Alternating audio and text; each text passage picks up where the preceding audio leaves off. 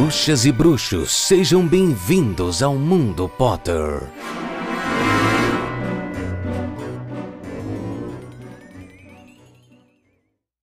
Bruxas e bruxos, sejam bem-vindos a mais uma edição do Mundo Potter, o seu podcast quinzenal para falar sobre Harry Potter, mais especificamente para a gente ler e reler toda a obra de J.K. Rowling, iniciando por Harry Potter e a Pedra Filosofal, tá certo? Na nossa quinzena anterior, a gente finalizou Harry Potter e a Pedra Filosofal, lemos aí o último capítulo do livro e tiramos algumas conclusões.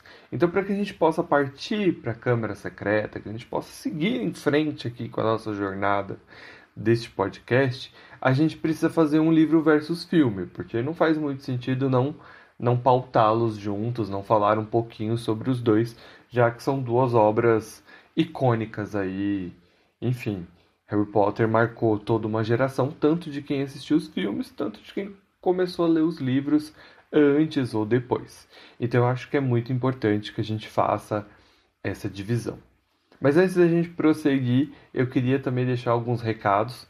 Vale lembrar que é muito importante que você mande um e-mail de pergunta ou falando sobre o que você achou do episódio, que você possa se comunicar com este podcast, pode dar dicas, opiniões, uh, sugestões, que é muito importante para eu poder estar tá sabendo se você está gostando desse conteúdo, do que eu estou criando. Então vamos lá, como você faz para se comunicar com o Mundo Potter? O primeiro é o e-mail mundopottercast.gmail.com Lá é só você colocar no assunto do que você quer falar ou o capítulo específico que você está falando e a gente pode trazer aqui para o podcast e dissertar um pouquinho, conversar um pouco sobre aquilo que você quis dizer no e-mail. A outra forma também é entrar no grupo do Telegram, que é @mundopotter, é bem simples lá. Tem bem pouquinha gente, mas está aí uma outra ferramenta muito importante de comunicação. Tanto que vocês podem me mandar áudio, mandar mensagem, ou enfim, sugestões, que é muito importante para a gente poder ter um diálogo, tá certo? Para a gente poder conversar. E a última forma é entrar em contato pelas redes sociais. Então, assim, tanto no Instagram quanto no Twitter você vai me achar como arroba itasante, ita com TH, tá? Itasante. Você me encontra lá para ficar mais fácil, em toda a descrição do episódio tá linkadinho lá, tudo bonitinho, tá certo? E assim, é muito importante uma última coisa que é, seja o aplicativo que você estiver, segue ele, sabe? Tipo, você vai no Spotify, você tem um local para você poder seguir o podcast. Se você está no Apple Podcast, você tem as estrelinhas para fazer a avaliação. Isso é muito importante tá? Para o podcast. É a mesma coisa que a galera do YouTube fica pedindo inscrição e like, é porque isso são ferramentas de distribuição do, do, do, do conteúdo e é onde ele ganha relevância também. Então, o Spotify só vai começar a mandar para mais pessoas se mais pessoas estiverem seguindo. Então, é a forma, é a melhor e a mais fácil forma de vocês poderem ajudar a mim, que estou criando esse conteúdo, para que ele possa se espalhar e, enfim, quebrar barreiras e chegar em mais pessoas. E a última forma é que vocês mesmo compartilhem, né? Mostre para os amigos, tem alguém que é fã de Harry Potter que você gosta, que gosta muito de Harry Potter, mostre, apresenta o podcast, vamos piramidá-lo, é muito importante. É, uma das ferramentas mais importantes para esse conteúdo ser feito é você que está aí do outro lado, tanto porque você quer consumi-lo e e encontrar outras pessoas que também queiram, tá certo? Bom, eu já me alonguei demais, então vamos começar o episódio dessas, dessa quinzena. No episódio anterior eu pedi para que vocês mandassem para o podcast é, perguntas, sugestões que eu iria trazer no episódio de hoje. Teve bem pouca gente que fez isso, mas eu tenho três, três pessoas maravilhosas que já tinham me mandado o e-mail antes fazendo três perguntas, ou no caso só falando sobre o que estão achando do podcast, e eu vou trazer para o programa agora, tá certo? Então vamos começar com a Lorena Rodrigues, que mandou a seguinte mensagem: Oi Itamar, só queria dizer que descobri o seu podcast essa semana e eu estou adorando ouvir. Comecei a ler Harry Potter já adulta há dois anos. Agora terminei O Prisioneiro de Azkaban. Ansiosa pelos próximos. Gosto de ouvir o seu podcast porque me lembro de cada detalhe que já havia esquecido. Também por isso ouço o Rodor Cavalo. Cristal sem defeito, né? Porque se alguém é, ouve o Rodor, já, tipo, incrível, né? Porque, tipo, o Rodor é um podcast que eu amo de paixão, eu adoro as crônicas de Gelo e Fogo, Miriam, Flávia, Carol, enfim, são três anjos maravilhosos, assim, Mundo Potter não teria nascido sem o Rodol, então assim, amo. Continuando a mensagem dela. Adoro suas interpretações dos acontecimentos. Por exemplo, nunca havia pensado em como a Hermione se sentiu, como sentiu a necessidade de estudar mais, não por se achar, mas porque sentia que já estava entrando naquele mundo em desvantagem e que ela queria ir para Grifinória para ter coragem de enfrentar as suas aguras da vida. Amei que usou palavras difíceis ainda. Cristal, né? Vamos lá. E, e que ela já t... e assim ela teria uma leve noção do que encontraria. Genial essa percepção, bem a cara dela. Eu e a minha amiga estamos começando um podcast sobre livros e um dos, um dos futuros episódios será sobre Harry Potter. Com certeza indicarei o mundo Potter. Espero que continue com o trabalho. Gosto pra caramba. Abraços. Bom, Lorena, um grande abraço para você também, tá? Eu fico muito contente que você esteja gostando. Fiquei bem curioso para saber mais sobre o podcast seu e da sua amiga. Então, por favor, mande um e-mail respondendo a gente, falando sobre mais sobre o seu podcast. Eu adoraria ouvi-lo e com certeza também vamos fazer recomendações aqui, não é mesmo? Tipo, incrível isso. Eu amo podcasts, é um, é um amor assim que eu tenho, eu escuto diversos. Se um dia vocês tiverem é, curiosidade de saber quais os podcasts que eu escuto, só fazerem essa pergunta, tá certo? Que aí eu respondo para vocês. Mas, falando sobre a Lorena e o que ela disse, eu fico muito contente que você esteja gostando. Eu fico feliz também que você está lendo os livros, porque o objetivo é esse, é, é encontrar todo um outro universo que a gente não consegue explorar através dos filmes, porque aqui é o conteúdo bruto, é algo que a J.K. Rowling realmente escreveu por ela mesma e não apenas uma visão de alguém reconstruindo aquilo num filme, né? adaptando aquilo para um filme. Então é realmente sensacional você entrar nesse universo e você poder olhar ele através dos seus próprios olhos. Mesmo que a gente já tenha uma certa influência dos filmes, né? Porque eu também passei por isso. Eu, eu, eu primeiro assisti os filmes e depois li os livros. Já fui ler os livros adulto. Então eu não consigo ter, por exemplo, uma imagem do Harry que não seja o Daniel Radcliffe. Então fica muito gravado. Mas, de certa forma, eu consegui entender muito mais o personagem. E o Harry Potter, no caso. E o próprio Voldemort, que é uma figura que é realmente incrível e adaptada para o filme e se tornou uma figura pop muito forte. Você vê o Voldemort, você sabe quem é. Mesmo quem nunca assistiu Harry Potter vai olhar para ele. E isso fazendo um link é uma coisa muito parecida com o que você tem em Star Wars. Você pode não gostar de Star Wars, você pode não saber sobre Star Wars, mas se você vê um Darth Vader, você sabe, ah, isso é Star Wars. Então é a mesma coisa aqui. Então os filmes têm esse poder, ele deixou essa marca. Mas quando você lê os livros mesmo é que você tem profundidade, camadas ali. E o Voldemort é uma dessas coisas. Quando você lê, você consegue entender o porquê ele chegou onde ele chegou, o que ele fez para poder chegar até lá. Não estou dizendo que você vai concordar com o objetivo, mas você vai conseguir entender com mais clareza o porquê ele chegou e como ele chegou naqueles objetivos que ele tinha traçado em toda a saga, enfim. Não vou me estender também demais aqui, mas assim, fico muito contente. E em relação a Hermione, é muito disso que eu tinha falado lá atrás. A Hermione, se você parar para pensar, o Harry também teve. Ele duvidou dele mesmo. Então aqui são dois personagens que vieram do mundo trouxa e que se encontraram no mundo bruxo, né? Que foram, foram seguir isso que eles são, entrar no mundo bruxo. Então vamos lá. São dois personagens que tomaram caminhos diferentes. O Harry levou tudo de sopetão, ele não teve tempo e nenhuma família estruturada como a Hermione. Mas ele não deixou de sentir que talvez ele ia ser insuficiente. A gente tem diálogos com o Ron na Pedra Filosofal, onde o Harry fala que ele provavelmente vai ser o pior aluno porque ele não sabe nada. O Ron é quem traz para ele, tipo, olha, não, várias outras crianças também vêm sem nunca ter aprendido magia, fica tranquilo. Mas a Hermione, tendo uma família mais estruturada, entendendo isso antes, a forma de lidar com essa insegurança, para mim, é o modo que eu vejo, é que ela foi estudar, ela foi pegar esses livros e entender para poder entrar nesse universo. Então, tipo, faz muito sentido para mim, porque tá muito dentro da personalidade da Hermione. E, essa questão dela ser mandona e tudo mais, ou ela ser.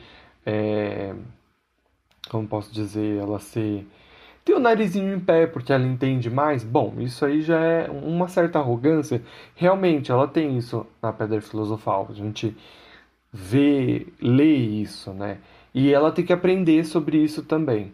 Porque quando ela chega em Hogwarts e ela se depara com todos aqueles alunos e ela sabe muito mais que eles, é muito natural. Ainda mais que ela tem 11 anos. Então, tipo, ela vai se sentir superior ela estudou para isso. Ela se estudou para se igualar a eles. E ela chega lá e ela é melhor que eles. Ela é muito mais inteligente que eles. Então não tem como ela não se sentir assim. E, e é legal. Isso não deixa, de, não deixa ser uma coisa ruim. Isso mostra força na personagem, camadas, né? Traz profundidade. E até o final do livro, a Hermione vai ter que quebrar isso dentro dela também para ela poder entender que ela não pode continuar dessa forma porque ela vai afastar as pessoas. O Vinícius Ryan, ele faz uma pergunta, na verdade, ele me corrige, ele puxa minha orelha. Vamos lá. Ele diz o seguinte: Olá, estou começando a escutar o seu podcast estou gostando muito. É uma boa ideia, estou amando escutar. Eu queria ressaltar que você fala que o desiluminador só volta a aparecer em Relíquias da Morte. Porém, ele aparece quando Dumbledore e Harry vão convencer o, o professor Horácio de voltar a Hogwarts. Dumbledore usa para apagar as luzes do poste. Estou gostando muito deste podcast. Bom trabalho. Bom, Vinícius, obrigado que você esteja gostando e muito atento também ao podcast. E realmente, eu, eu acabei me equivocando e errando em dizer que o desiluminador só vai aparecer de novo em nas Relíquias da Morte.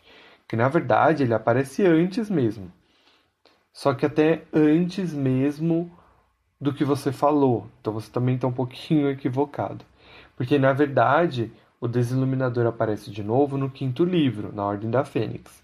Lá no capítulo 4, se eu não me engano, aí vai depender também da edição do seu livro, que assim, no meu é na página 54, porque o Alastor Moody está no Lago Grimald e ele usa o desiluminador para apagar as luzes em volta.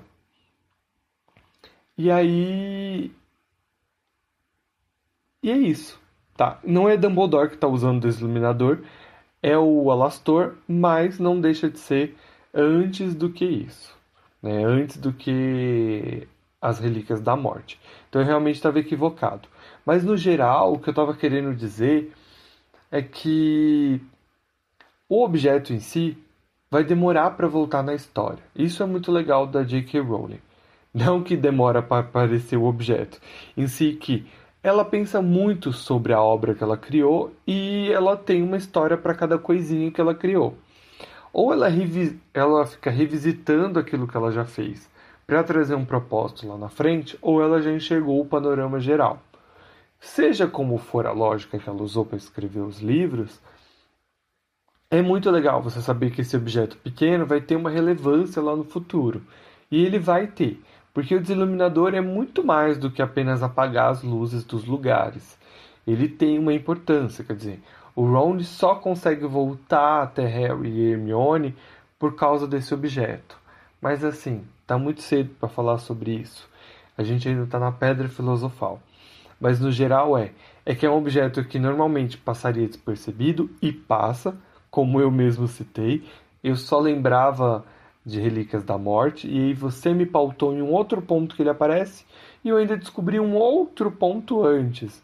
Ou seja, é um objeto que a gente não levaria grandes considerações sobre ele, porque ele é bem simples, né? Vamos, vamos ser sinceros. É um objeto que aparentemente só apaga luzes, então ele passa batido, mas no futuro ele vai ter uma relevância, ele vai ter uma importância, um significado. Então é meio que isso que eu quis dizer. Ela constrói desde o primeiro livro conceitos que vão ser carregados até o final da obra. Então isso é muito bacana, isso deixa muito rica a história e é a gente fã adora, porque é onde a gente pode criar teorias, é onde a gente fica fascinado. Ai meu Deus, olha só. E são detalhes que um filme, por exemplo, apesar de mostrar algo na prática, né, ele, ele não consegue trazer tantos detalhes como o livro traz. Tá certo? Então, vamos para a próxima pergunta. Muito legal você saber que esse objeto pequeno vai ter uma relevância lá no futuro. E ele vai ter, porque o desiluminador é muito mais do que apenas apagar as luzes dos lugares. Ele tem uma importância, quer dizer, o Ron só consegue voltar até Harry e Hermione por causa desse objeto. Mas assim, tá muito cedo para falar sobre isso. A gente ainda está na pedra filosofal. Mas no geral é, é que é um objeto que normalmente passaria despercebido e passa, como eu mesmo citei, eu só lembrava de Relíquias da Morte e aí você me pautou em um outro ponto que ele aparece e eu ainda descobri um outro ponto antes. Ou seja, é um objeto que a gente não levaria grandes considerações sobre ele, porque ele é bem simples, né? Vamos, vamos ser sinceros, é um objeto que aparentemente só apaga luzes, então ele passa batido, mas no futuro ele vai ter uma relevância, ele vai ter uma importância, um significado. Então é meio que isso que eu quis dizer. Ela constrói desde o primeiro livro conceitos que vão ser carregados até o final da obra. Então isso é muito bacana, isso deixa muito rica a história e é onde a gente fã adora, porque é onde a gente pode criar. A Luísa também vem puxar a minha orelhinha aqui e mandou uma mensagem pra gente que na verdade linka com a mensagem da Lorena lá em cima. Elas duas estão falando do mesmo tema, Porém, a Luísa pegou um trecho do que eu falei que está errado e ela faz essa correção para mim e a gente vai falar sobre isso. Então vamos ler o que a Luísa diz. Oi, eu já te mandei uma mensagem antes e você até me respondeu. Isso é verdade. A Luísa já tinha mandado uma mensagem sobre questionando, se eu não me engano, a Petúnia, algo que a Petúnia fala, é, enfim, que eu respondi em algum episódio para trás, que eu não vou me lembrar agora. Continuando. Eu estava escutando o capítulo Embarque na Plataforma e uma informação que você falou me deixou meio intrigada, que eu até escutei de novo, kkk. Você afirma que Hermione lê para tentar se equiparar aos outros bruxos e que no futuro, no livro 2, quando ela for ofendida de sangue ruim, ela vai saber o que é. Mas não sabe, nos livros, pelo menos. Ela sabe que é uma ofensa, mas não o que significa e nem a origem. Quem explica é o Ron. Não tem sentido ela saber, já que o termo é muito ofensivo, o que não seria usado no, que não seria usado nos livros, pelo menos na minha opinião. No filme, ela sabe o que significa e chora e tal. É só uma observação para o capítulo 7 do segundo livro. Sim, eu procurei até achar o capítulo porque eu estou sem nada para fazer à meia-noite. Tirando isso, eu amei a análise, nunca tinha pensado por esse lado, isso só me deixou a Hermione mais humana, com inseguranças e medo. E como ela e como ela correu atrás para superar. Sucesso no podcast, estou acompanhando no meu ritmo, mas logo alcanço o atual e fico em dia. KKKKK. Abraços, Luísa. Bom, Luísa, Fico muito contente que você está gostando. É legal que você trouxe isso, que é bem parecido com a Lorena lá em cima, é, que é justamente o trecho onde eu estou explicando, né, sobre o, a minha observação sobre Hermione e esse lance dela saber tudo. Mas eu realmente errei nesse trecho. Por quê? Porque é muito fácil, às vezes, a gente confundir o que a gente viu nos livros e aquilo que a gente viu nos filmes. E, assim, como eu estou fazendo essas análises, eu estou lendo o livro em si. Né? No entanto, eu só fui assistir o filme agora, que eu já terminei todos os capítulos, justamente para não ficar bagunçado, tentar ficar o menos possível. Mas infelizmente errinhos como esse podem aparecer, porque às vezes no meio do podcast, por mais que eu tenha um roteiro, às vezes eu tenho uma epifania e começo a falar, desembesto a falar, e às vezes tem algum trecho errado. Por isso que é muito importante, se você achou alguma coisa desse tipo, manda uma mensagem para a gente poder corrigir e deixar o conteúdo mais correto possível. Sim, você está certa. Isso não acontece, né? A gente vai descobrir no segundo livro, agora na Câmara Secreta, o que é sangue ruim, o que é esse termo, e a Hermione também não sabe, apesar dela entender a conotação ofensiva que o Malfoy vai usar na hora de falar isso para ela. O que é curioso aqui em tudo isso é que a Hermione é alguém que sempre possui conhecimento. Então, o que fica claro é que, apesar de ela saber bastante coisa, nem sempre ela sabe de tudo, né? E é meio que isso que a J.K. Rowling deixa, assim, meio aparente quando a gente chega na Câmara Secreta. Que isso é uma coisa que não que seria fácil de você é difícil de você encontrar nos livros, porque faz parte de costumes. Então é um termo que está muito nichado, né? Tá muito dentro da comunidade, de quem nasce ali dentro e tudo mais. Então faz realmente sentido a Hermione não saber e precisar de um personagem como o Ron, que nasceu dentro dessa cultura para poder explicar isso para ela. Tá totalmente certa. E em relação à a, a questão da Hermione, bom, eu acabei de falar sobre, né, junto com a mensagem da Lorena, para mim faz muito sentido, não só por uma questão dela ser sabichona e tudo mais, mas porque ela realmente precisava, é a forma que ela encontrou de lidar né, com, com esse medo de chegar num lugar onde ela não vai saber absolutamente nada, né? diferente do Harry, por exemplo. Tem algumas coisas que a gente precisa entender. A primeira delas é que, dentro de um livro, uh, o autor tem uma certa liberdade né? Onde ele pode criar esse universo com quantas páginas ele quiser, o quanto ele quiser estender. É bem curioso porque J.K. Rowling é daquele tipo de autora gradual. Ela começou com poucas, poucas páginas e assim, ao longo dos livros eles vão crescendo, crescendo, crescendo, crescendo até a gente ter um ápice, aí depois ela meio que dá uma estagnada ali na quantidade de páginas que ela quer concluir a obra dela. Então, dentro de um livro, o autor tem essa liberdade de ele contar a história no ritmo e no tamanho que, ela, que ele quiser. Quando a gente fala de um filme, não é assim que funciona. Tudo é muito caro, tudo é uma grande produção, então você todo minuto conta, então toda pequena história tem que ser muito bem pensada aonde vai se encaixar, porque é, muito dinheiro gasto para ser produzido.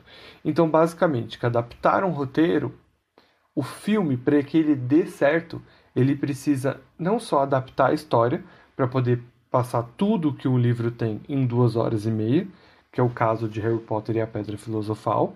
O filme tem em média de duas horas e meia. Ele precisa passar o que? A essência da história. Ele precisa transmitir o que aquele livro quer contar independente de todos os detalhes que ele possui. Então, assim, por que que você, jovem adulto, que viu os filmes de Harry Potter, é legal você poder ler o livro agora? Porque agora é a hora de você catar detalhe por detalhe que o filme sozinho não vai conseguir te passar. Por outro lado, o filme é capaz de trazer para as nossas vistas, para os nossos olhos, aquilo que a gente só estava na nossa imaginação, né? É muito lindo você chegar, ver o saguão ali de Hogwarts, o grande salão, o, o feitiço do teto, do céu, as, as velas de penduradas, né? Tipo, flutuando.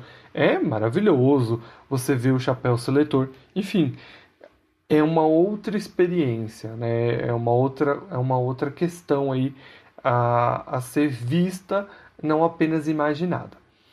Mas, né, o filme precisa adaptar para as duas horas e meia um livro de, sei lá, quase 300 pra, quase 300 páginas. Então, é claro que coisas vão ficar de fora, claro que você vai ter histórias sendo cortadas. E aí o que o que faz o filme ser bom ou não é se as partes certas foram cortadas e a essência realmente foi transmitida para quem está assistindo. Porque senão não adianta nada. Né? Então, o que eu posso adiantar é que, obviamente, deu certo, porque a gente teve oito filmes. Então, se não tivesse dado certo, não teria tido oito filmes. Se você assiste A Pedra Filosofal, depois de você ler, você entende que a essência principal do filme está ali. O, o Harry ter 11 anos é muito importante, quer dizer, você não, não adaptar a idade do personagem, manter a idade do personagem no filme é muito importante para ele e a caracterização, né? Você tem três atores mirins que são muito carismáticos, apesar de não serem um grande talento ali no momento, né? É, é até errado você falar que todos os três estavam atuando maravilhosamente bem, porque não tava, mas a essência e o carisma de cada um tava ali. Bom, para mim, se tem uma coisa muito legal e importante em eu ler os livros, são os Dursley. Porque no filme a gente tem uma quantidade muito pequena de informação sobre eles, e quando você lê os livros é muito maior. Então você consegue odiá-los ainda mais do que você odeia eles nos filmes. Então, o começo é muito bom de Harry Potter e a Pedra Filosofal. Ele começa ali justamente com Dumbledore chegando, o Harry, a McGonagall, o, o Hagrid, todo, todo aquele início ali muito bonito e muito bem feito. Até o Dumbledore tá com desiluminador, tá apagando as luzes dos postes, então assim, é muito legal, muito legal. Porém, para que isso aconteça, toda a parte dos Dursley foi cortada. Isso é, aquela parte onde a gente fala sobre a rotina deles, o tio Walter irritado com a Minerva ali no muro, o fato de ele ir pro trabalho, o fato de no caminho as pessoas estarem agindo estranhas, enfim, tudo isso é cortado do filme. E assim, se você viu os filmes e não leu os livros, é lindo porque você tem uma gama de informações a mais. Porém, dá para entender, né? Tipo, dá para passar que os tios deles são ruins sem você que mostrar tudo isso. É o que eu disse.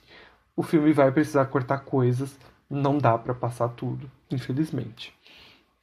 Outra coisa é que o filme também começa com a gente já tá no aniversário do Duda e eles vão ao zoológico e o Duda não leva nenhum amigo. É o Harry que vai ali junto ninguém menciona nada sobre o fato de o Harry ir, a não ser o tio Walter que chama ele de canto e fala para ele não fazer nada de errado, não estragar o passeio, não estragar o rolê do primo dele. Uh, chegando no zoológico, a gente tem de cena clara é, a cobra, né? E aqui o que muda é que o Duda fica preso do lado de lá do vidro. Bom, a cena é simples. O Harry conversa com a cobra, o Duda chega perto, empurra o Harry, isso é normal, acontece no livro. Só que o vidro some e o Duda cai dentro. A cobra sai e o vidro volta de novo e o Duda fica lá preso lá dentro. Que é uma coisa que nos livros não existe, só existe nos filmes.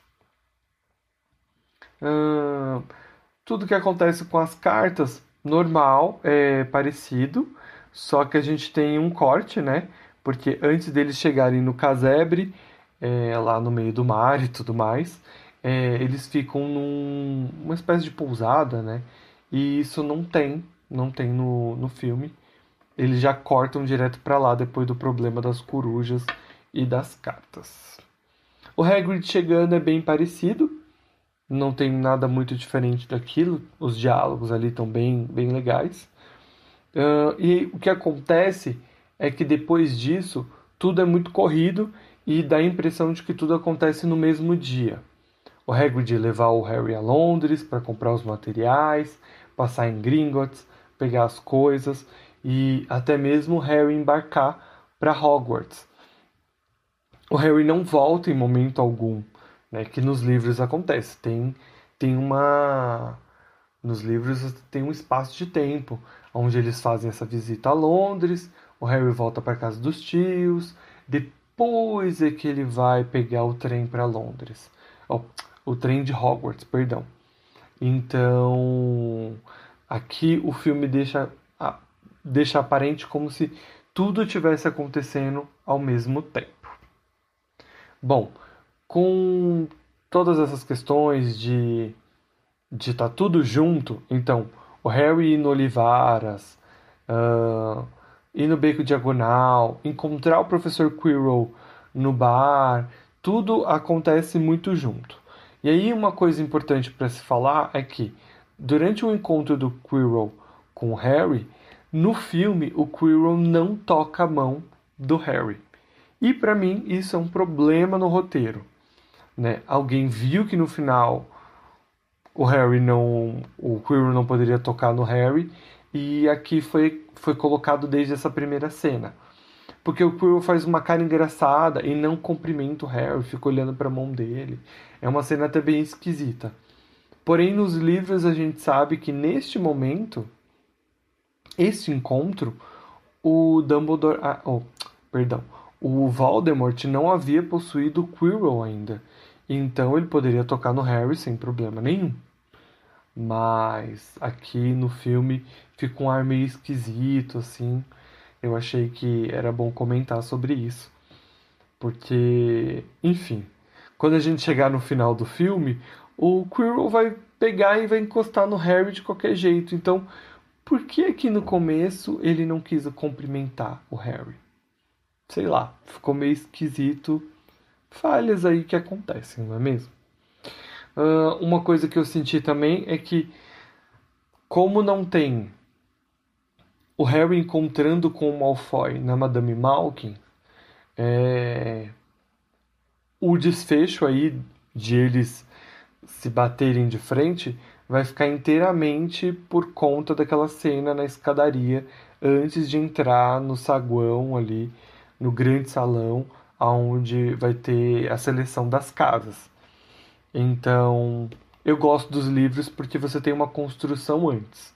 Você encontra com Malfoy na Madame Malkins na hora de, de fazer o uniforme, encontra com ele depois no trem e aí, enfim, em Hogwarts. Então, mas eu entendo por que cortar. Era uma cena de apresentação e você podia fazer isso mais para frente. Mas é um detalhe legal de se falar.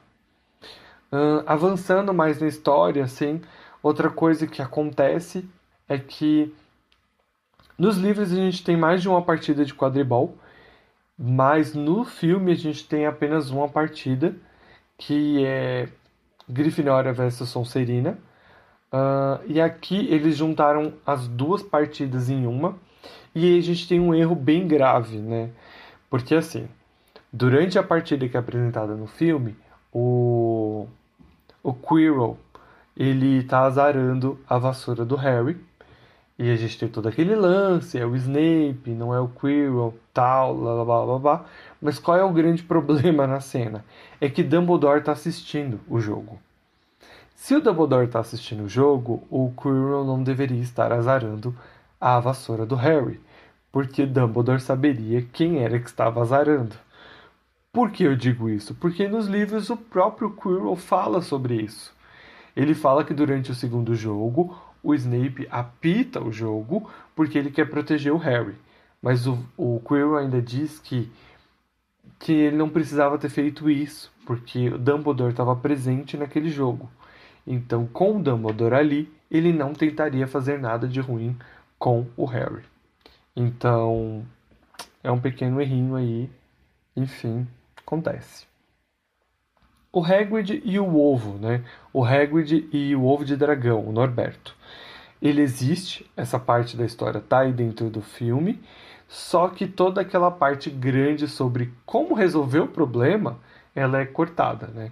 Tipo, a gente não, não sabe nos filmes que é proibido você criar o seu dragão. Você não pode fazer isso, é, é lei, é uma lei mágica, você não pode criar dragões em casa. Então o Hagrid estava infringindo a lei, não era só uma questão de o dragão ser uma criatura que não se podia ter no castelo, tá?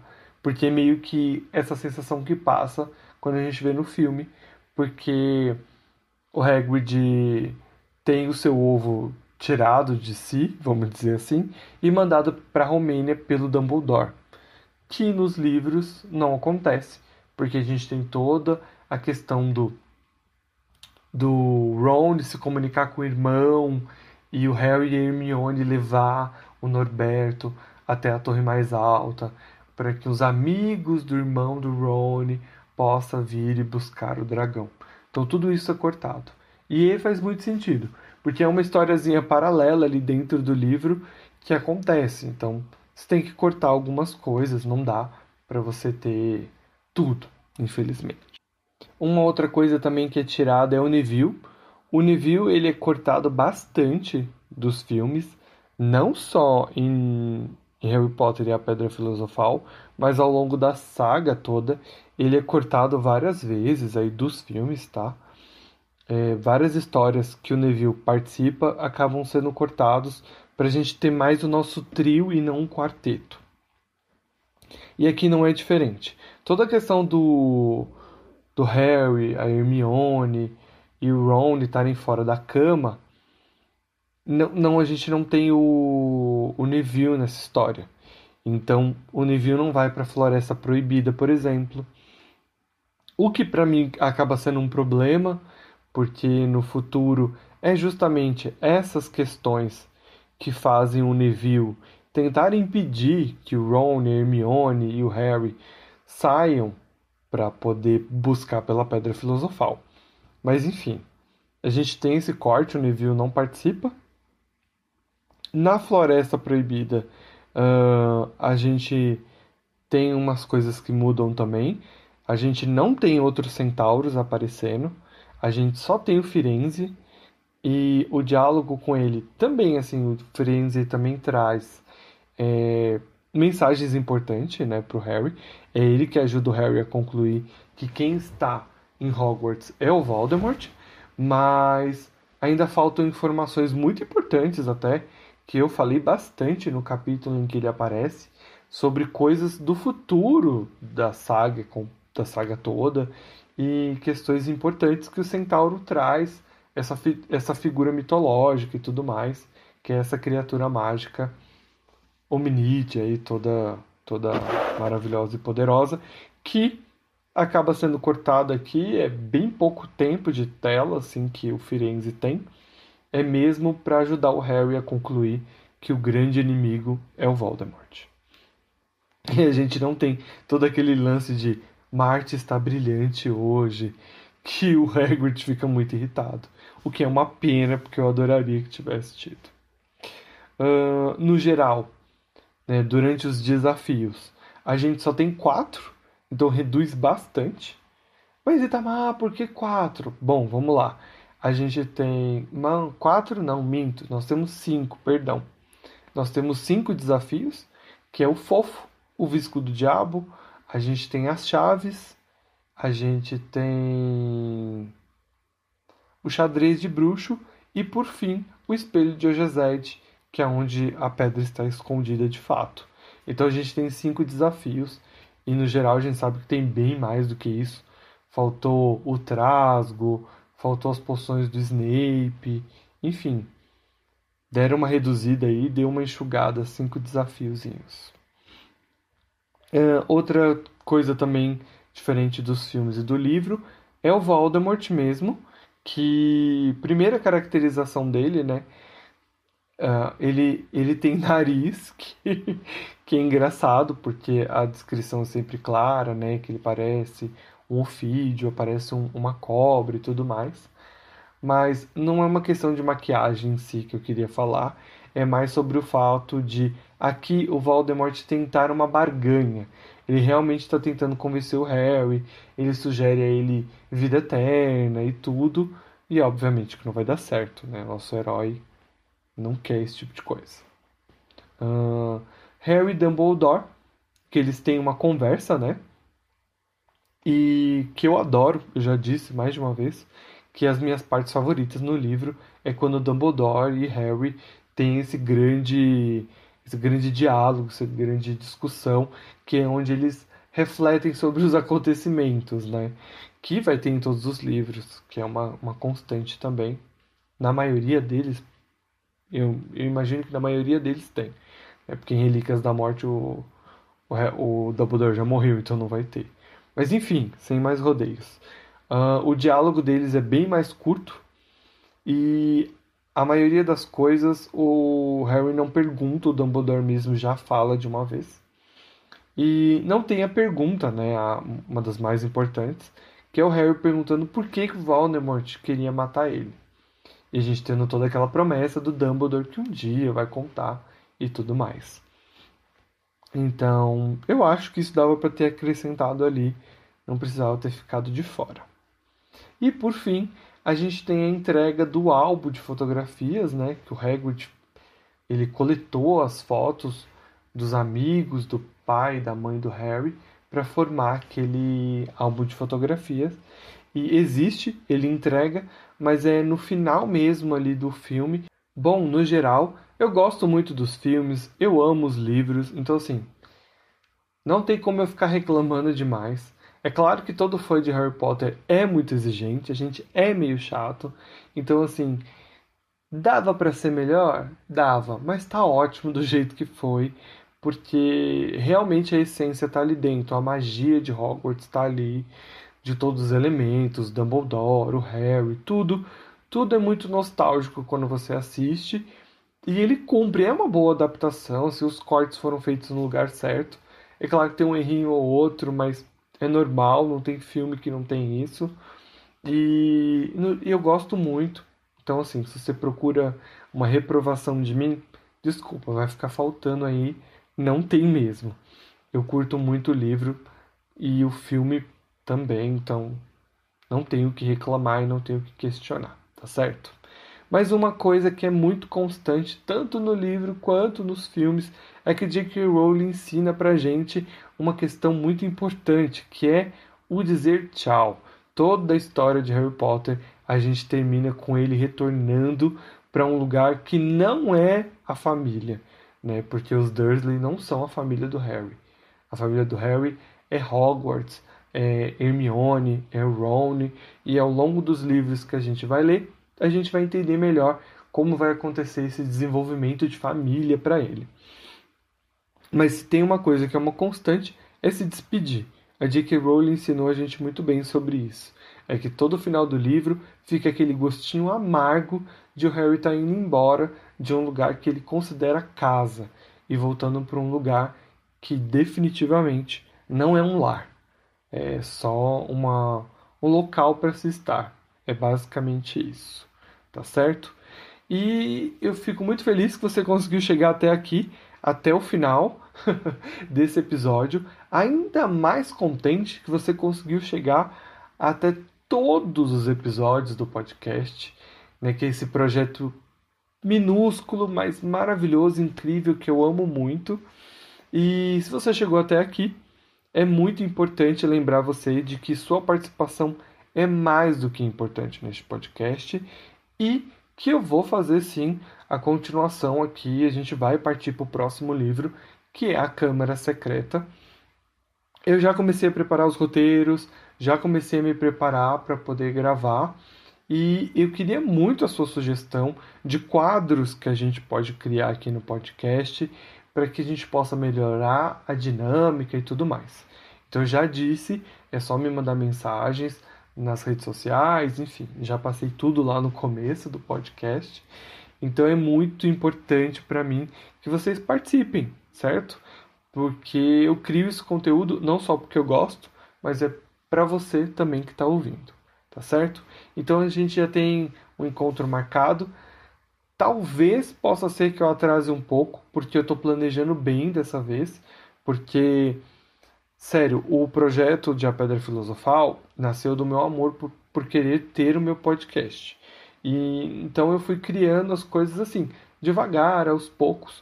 E agora que eu já criei todo, toda uma temporada inteira e eu vou começar uma temporada nova, eu estou me planejando melhor, estruturando melhor as coisas para que fique melhor gravado, sempre para tentar entregar um melhor resultado para você que está me ouvindo, tá certo?